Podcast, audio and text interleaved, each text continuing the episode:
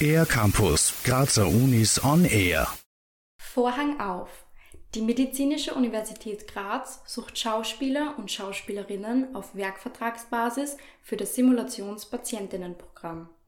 Um die Kommunikationsfähigkeit von Medizinstudierenden zu schulen, üben diese an der Med-Uni Graz mit Schauspielenden. Projektleiterin Magister Hertha Dritthardt von der Universitätsklinik für medizinische Psychologie und Psychotherapie erklärt's. Also das Simulationspatientinnenprogramm besteht daraus, dass wir Schauspielerinnen und Schauspieler, aber auch Laienschauspieler ausbilden äh, in Patientenrollen, ja, die sie dann standardisiert Realität darstellen können.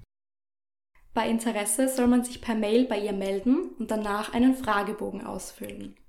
Wenn man dann beim persönlichen Casting überzeugt, beginnt mittels Workshops die Ausbildung zum Simulationspatient.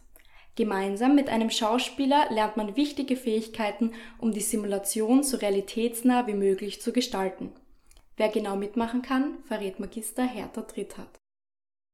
Also prinzipiell kann jede Frau, jeder Mann mitmachen, der Freude hat im Umgang mit jungen Studierenden der Freude hat an der Kommunikation und vor allem Freude am Schauspiel. Aber auch Pünktlichkeit, Verlässlichkeit und Improvisationsfähigkeit sind Voraussetzung. Aber vor allem auch Zeit, weil die Ausbildung viel Flexibilität und eben Zeit abverlangt.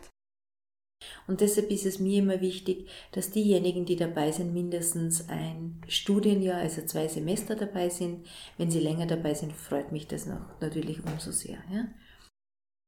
Als Simulationspatientin muss man gut improvisieren können, obwohl man das Rollenbild inklusive Gespräch oft im Workshop übt. Aber im Simulationsgespräch muss man immer in der Rolle bleiben und sich auf sein Gegenüber einstellen. Das erklärt Magister Hertha Dritthardt.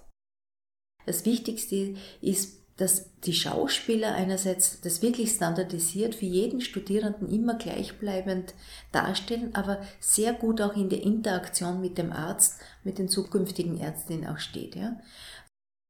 Der wichtigste Teil der Simulation ist am Ende das Feedback. Damit Medizinstudierende die Auswirkung ihrer Kommunikation lernen, geben die Schauspielenden ein Sandwich-Feedback. Das heißt positives, negatives und wieder positives Feedback. All das lernt man auch im Workshop. Und dann gibt es das Feedback eben vom Schauspieler oder von der Schauspielerin aus der Rolle heraus des, als Patientin oder als Patient. Nicht nur die Studierenden nehmen aus dem Projekt viel mit, sondern auch die Schauspieler und Schauspielerinnen. Welche Dinge das aus Erfahrung sind, erzählt Magister Hertha Dritthardt. Ich glaube, das ist ein Mehrwert auch für das Leben, dass wir, dass die Personen, die da mitmachen, besser kommunizieren lernen. Nämlich eben verbal, nonverbal und auch besser spüren, wie wirke ich auf den anderen, also so wie Selbstbild und Fremdbild. Mehr Infos gibt's auf medunigraz.at slash Simulationspatientinnen. Für den R-Campus der Grazer Universitäten Anna Maria Distler. Mehr über die Grazer Universitäten auf ercampus-graz.at